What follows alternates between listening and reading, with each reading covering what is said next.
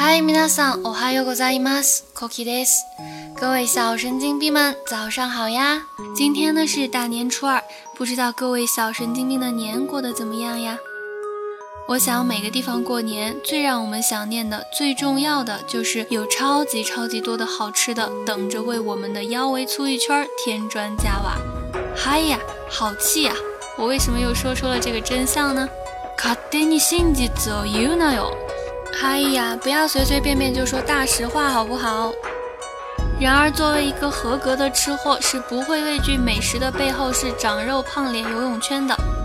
毫不惭愧地说，北方的牛羊肉和面食绝对是别的地方比不了的。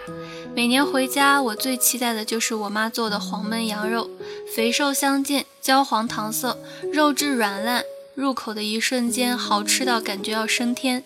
喜怒后都一系的死哟。不知道各位小神经病的家乡有没有什么无论过多久都放不下的美食，也可以和我们分享一下哟。除了美食，过年更代表着和家人团聚，意味着有个小长假，也代表着又一次回到了那个几十年变迁，想起他依旧觉得很温暖的小地方。当然，也许不是每个小神经病都是成长在小城市的。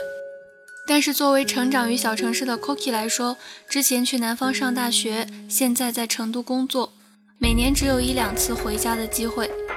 踏上北方满眼金黄的领地，心里的那种踏实的感觉，真的无法形容。安心感というものですね，应该就是一种叫做安心感的东西吧。我家是一个非常小的镇子。 小到我觉得我从东边姥姥家去西边奶奶家的时间，还不及我上大学的时候从学校西北角的宿舍走到学校东南角的水果市场买水果花的时间长。小到好像全镇的人都混了个脸熟，出去买一趟菜要叔叔好阿姨好叫个好几次。有时候经常遇到自己明明没什么印象，但是会和我妈说：“哎，都长这么高了，我领她玩的时候才这么点儿呢”之类的阿姨。这个时候啊，简直是尴尬症都快要犯了，假装记得又怕被识破，这种感觉莫名好笑。再比如镇子小到初中、高中，要是偷偷早恋一下，一对小情侣都不知道去哪儿偷偷幽会一下，说不定你在他车后座一路荡漾回到家，或者是两个人一人一袋土豆片，一边走一边吃，第二天就会有好心的阿姨告诉你妈，你昨天干了点什么影响学习的事儿。再或者在饭馆吃饭的时候说起一个人的八卦，说不定邻桌坐的就是那人的七大姑八大姨。曾几何时，我一直对于这种像楚门的世界一般的生活哭笑不得。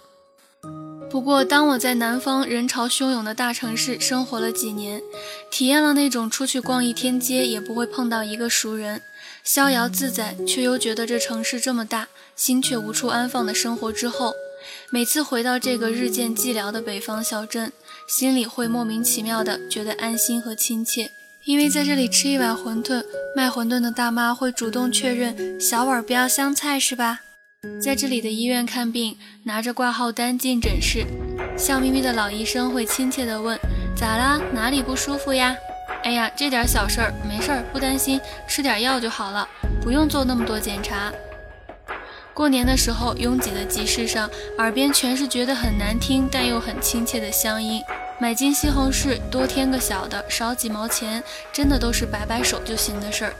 我以前觉得这样的心情特别的复杂纠结，一边贪恋大城市的满眼霓虹，一边想念小镇子的柴米油盐。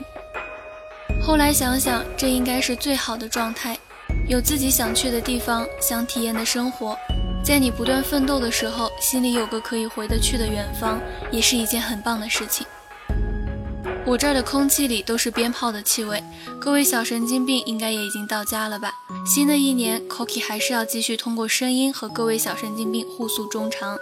希望新的一年大家都在，新的一年我们都能遇到更多有趣的人，做更多没做过的事。我很期待2017，你们呢？最后分享一首歌。还甜纯的东京。希望大家在自己所憧憬奋斗的城市里一切顺利。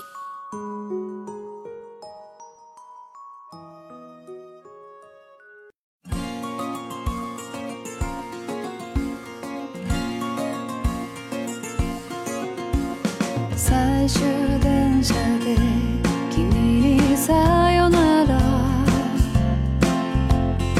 いつまた会えると聞いた君の言葉が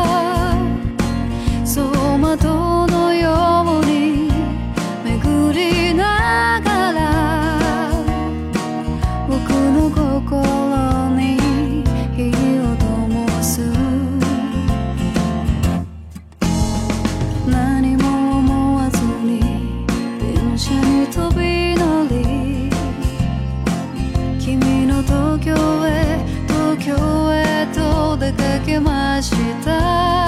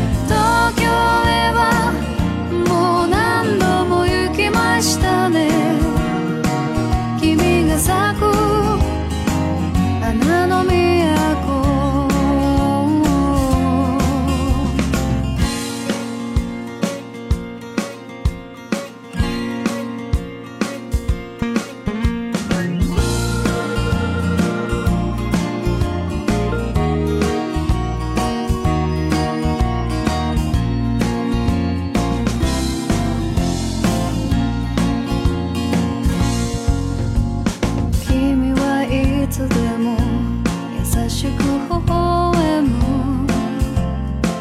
だけど心は虚しくなるばかり。いつか二人で暮らすこと。